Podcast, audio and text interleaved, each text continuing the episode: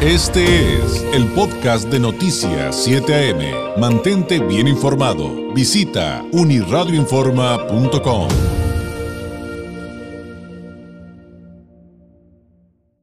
En esta ocasión me da mucho gusto recibir aquí en el estudio de Noticias 7 AM a la diputada federal de Morena por Baja California, Julieta Ramírez, además, por cierto, muy importante, representante suplente de Morena ante el Instituto Nacional Electoral. Diputada, bienvenida. Muchas gracias, muchas gracias. Un gusto estar por acá y saludo acá a toda tu audiencia. Gracias.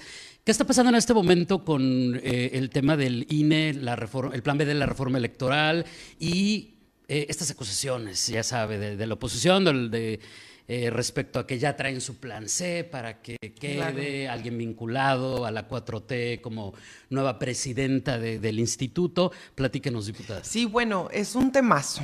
Lo que sucede es que se está dando una batalla importante por parte de nosotros. Es un grupo que buscamos, todos los simpatizantes militantes de Morena y diputados, senadores, que se reforme el Instituto Nacional Electoral y que se reforme en áreas claves, en, por ejemplo, la asignación de los recursos. Hay una opacidad tremenda en el Instituto Nacional Electoral y no sabemos nunca a dónde se dirigen los recursos. Tan es así que al día de hoy no sabemos cuánto de finiquito se van a llevar Lorenzo Córdoba y Ciro Murayama, los high class de el INE.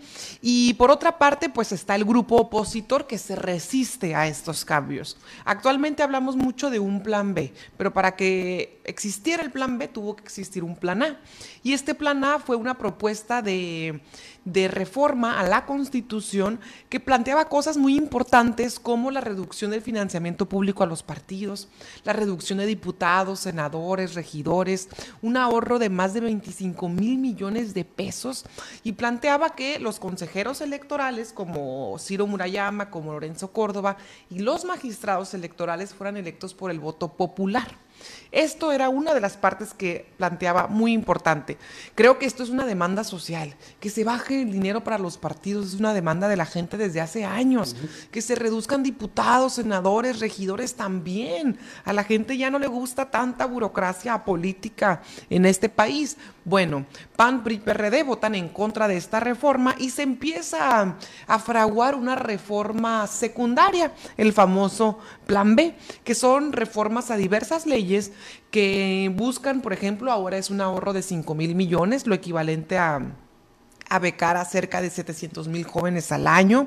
Se buscan acciones afirmativas para mejorar la participación de mujeres, de jóvenes, de personas con discapacidad, de migrantes, de las comunidades indígenas. Y bueno, también mejorar esta parte que te comentaba de la opacidad tremenda en el destino de los recursos que existe en el INE. Pero como hemos visto, hay mucha resistencia. Hay mucha resistencia de un grupo político conservador que no quiere que se hagan estas reformas. Y mientras no quiere que se hagan las reformas, pues crean un ambiente, una sarta de mentiras en contra del plan B. Seguramente habrán escuchado que dicen, por ejemplo, que va a desaparecer la credencial de elector, que nosotros queremos desaparecer el INE, que el padrón electoral está en riesgo, que el PREP está en riesgo. Y han inventado tanta cosa. Va a desaparecer la democracia porque el Estado va a volver a tomar control de las elecciones para que ellos decidan quién gana. Así es. Y han inventado tanta cosa alrededor del plan B, pero déjame decirte que ni siquiera corresponde a la dimensión real de lo que se puede reformar en leyes secundarias. ¿Sí me explico?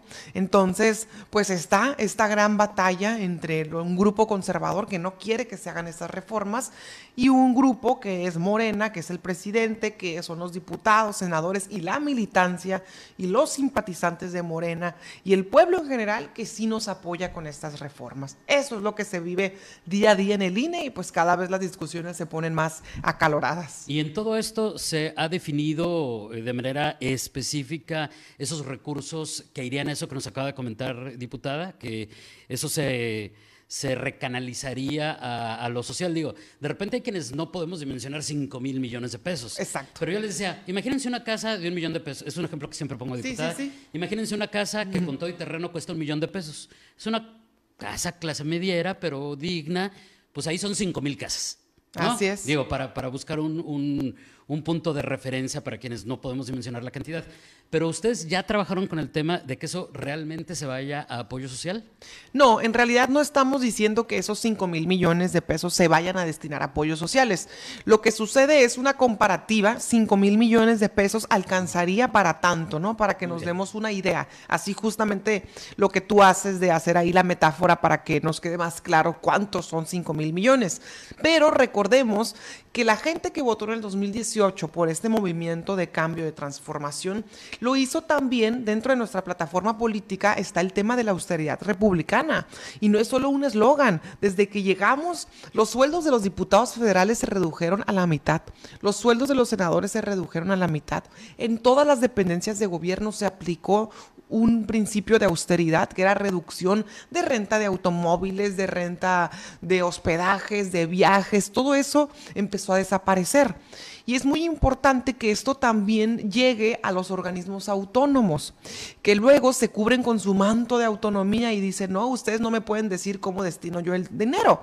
Esto es verdad, es cierto, pero no pueden estar en contra del mandato popular, en donde la gente sí está cansada y sí estamos cansados. Yo de hecho por eso empecé a participar en esto Estamos cansados del despilfarro, del mal uso de los recursos, de ver a funcionarios que, pues, como los del INE, como Lorenzo Córdoba y Ciro, tienen para gastar, por ejemplo, no te miento, 120 mil pesos diarios en servicios de higiene, tienen choferes, tienen servicio de lavandería, tienen servicios de alimentos, servicios de chefs viven, son unos reyesitos. Y déjame decirte que también en el INE hay remanentes. Hay mucho remanente que se va a los famosos fideicomisos, que otra vez que los fideicomisos se rigen por el secreto bancario y después no podemos auditar ni saber qué se hizo con ese recurso. Esto lo desatoraría, estas eh, claro, secundarias que, ya no son la reforma completa que era el plan A, sí, pero que vienen con el plan B. Sí, es lo que estamos buscando. Y también, de hecho, hace poco, desde la unidad de inteligencia financiera, Pablo Gómez, que es su titular, dio a conocer que hay más de 400 funcionarios en el INE que tienen sueldos de más de 200 mil pesos.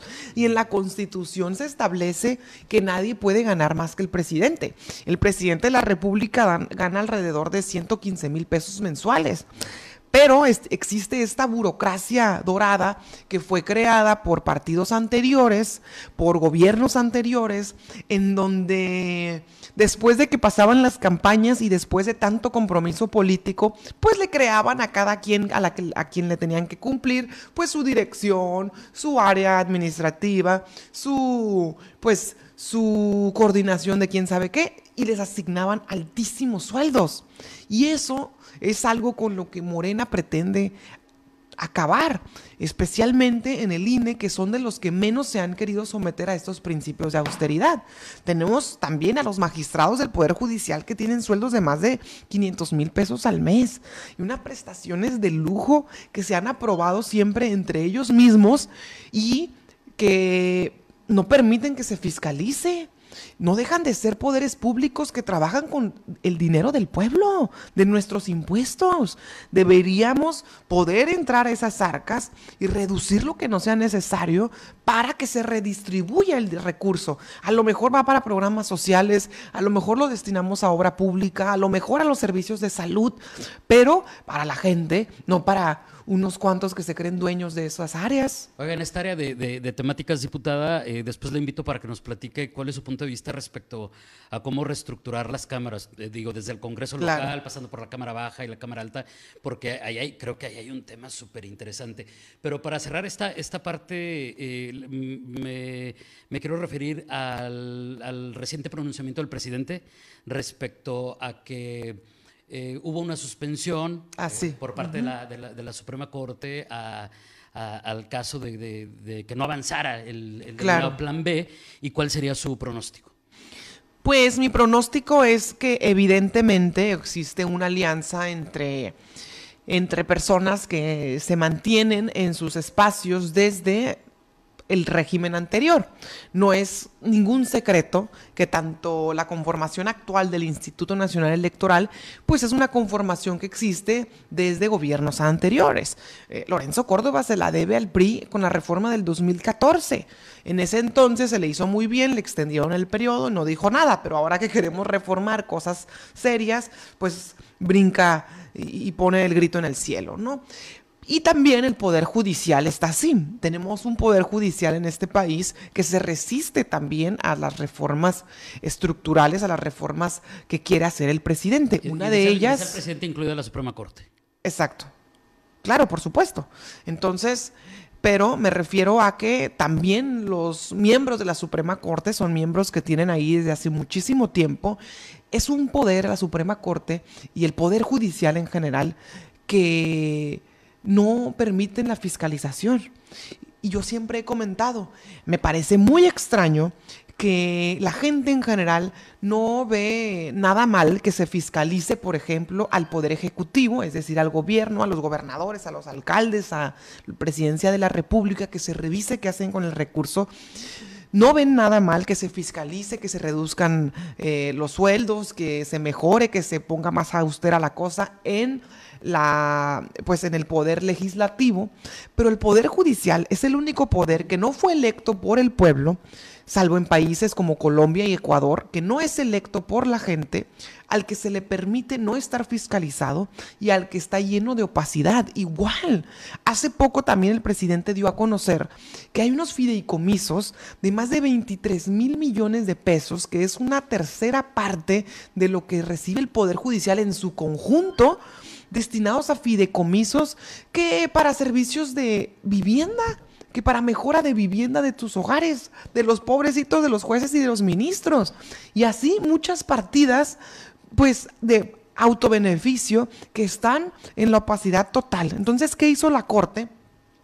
Dijo que prácticamente las disposiciones que se declararon, eh, que la oposición eh, denunció que podían ser inconstitucionales, quedan por el momento sin efecto o suspendidas hasta que se resuelva el fondo del asunto. ¿Y cuál es el problema aquí?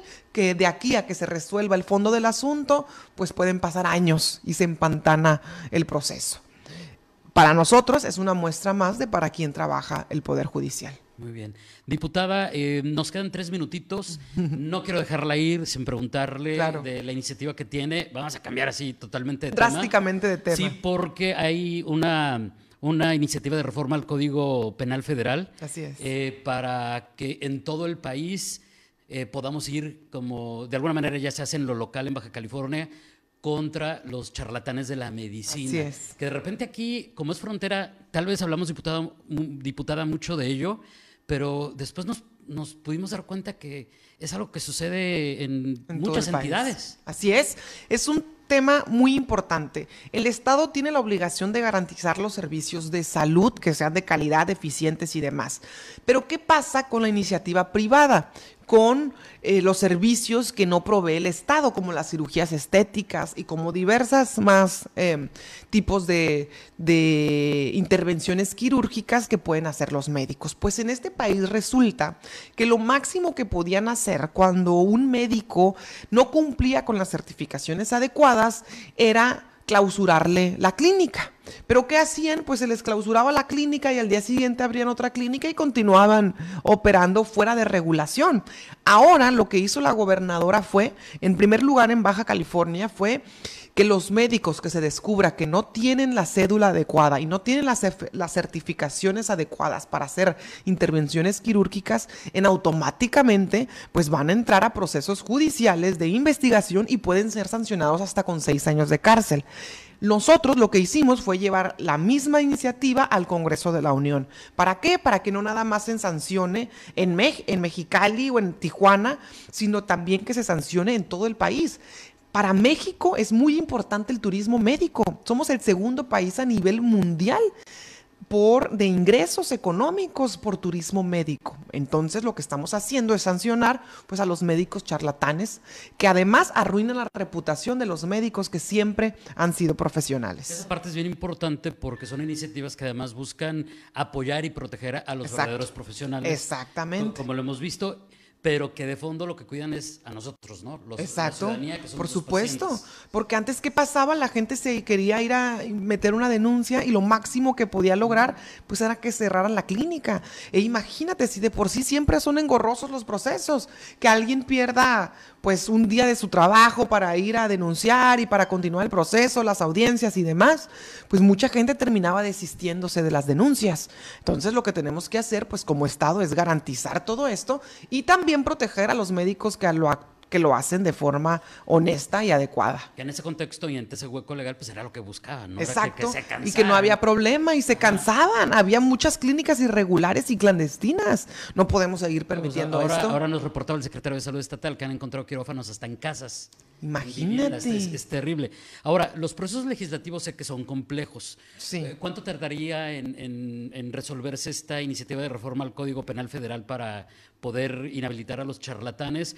Porque sé, que se tiene que resolver en comisiones, se tiene que llevar sí, al pleno, se tiene que publicar, pero finalmente lo importante es que se está haciendo el trabajo, pero ¿cuánto tomaría que esto ya eh, entrar en vigencia si todo sale bien? Bueno, a diferencia del gobierno del Estado, que lo puede hacer de forma más pronta por el Congreso, que es de menor escala en el Congreso de la Unión, pues acuérdate que también es bicameral. Una vez que se aprueba en el Congreso, en la, Cámara de Diputados, pasa a la Cámara de Senadores. Entonces, a veces, pues sí podemos estar hablando de un año de que se termine de dictaminar la iniciativa o incluso otra legislatura. No es algo rápido, es una realidad. Sin embargo, pues tenemos que ir avanzando. Hay muchos estados, Quintana Roo, Ciudad de México, Puebla, Querétaro, que son también punta de lanza en la recepción de turismo médico, sobre todo del extranjero, y que generan muchos ingresos económicos para nuestro país. Entonces tenemos que ir avanzando en ese tema. Por fortuna la gobernadora ya lo está haciendo en Baja California y vamos en, va a quedar garantizado ese derecho en el Estado, en lo que se termina en todo el país. Diputada, le agradezco mucho su tiempo que nos haya visitado y eh, pues quiero comprometerle al aire para que conforme vayan avanzando estos temas, sobre todo el, el, del INE, porque es el que creo que más preocupa por los tiempos, pues nos ayude a ir actualizando a los baja californianos. No, eh, con todísimo gusto. Qué avanza, qué pasos se toman y en algún momento a qué conclusión se llega, ¿no? Claro que sí, con muchísimo gusto, estamos a sus órdenes. Gracias, muchas gracias. La licenciada Julieta Ramírez, diputada federal de Morena por Baja California, además representante suplente de Morena ante el Instituto Nacional Electoral. Continuamos. Este fue el podcast de Noticias 7am. Mantente bien informado. Visita unirradioinforma.com.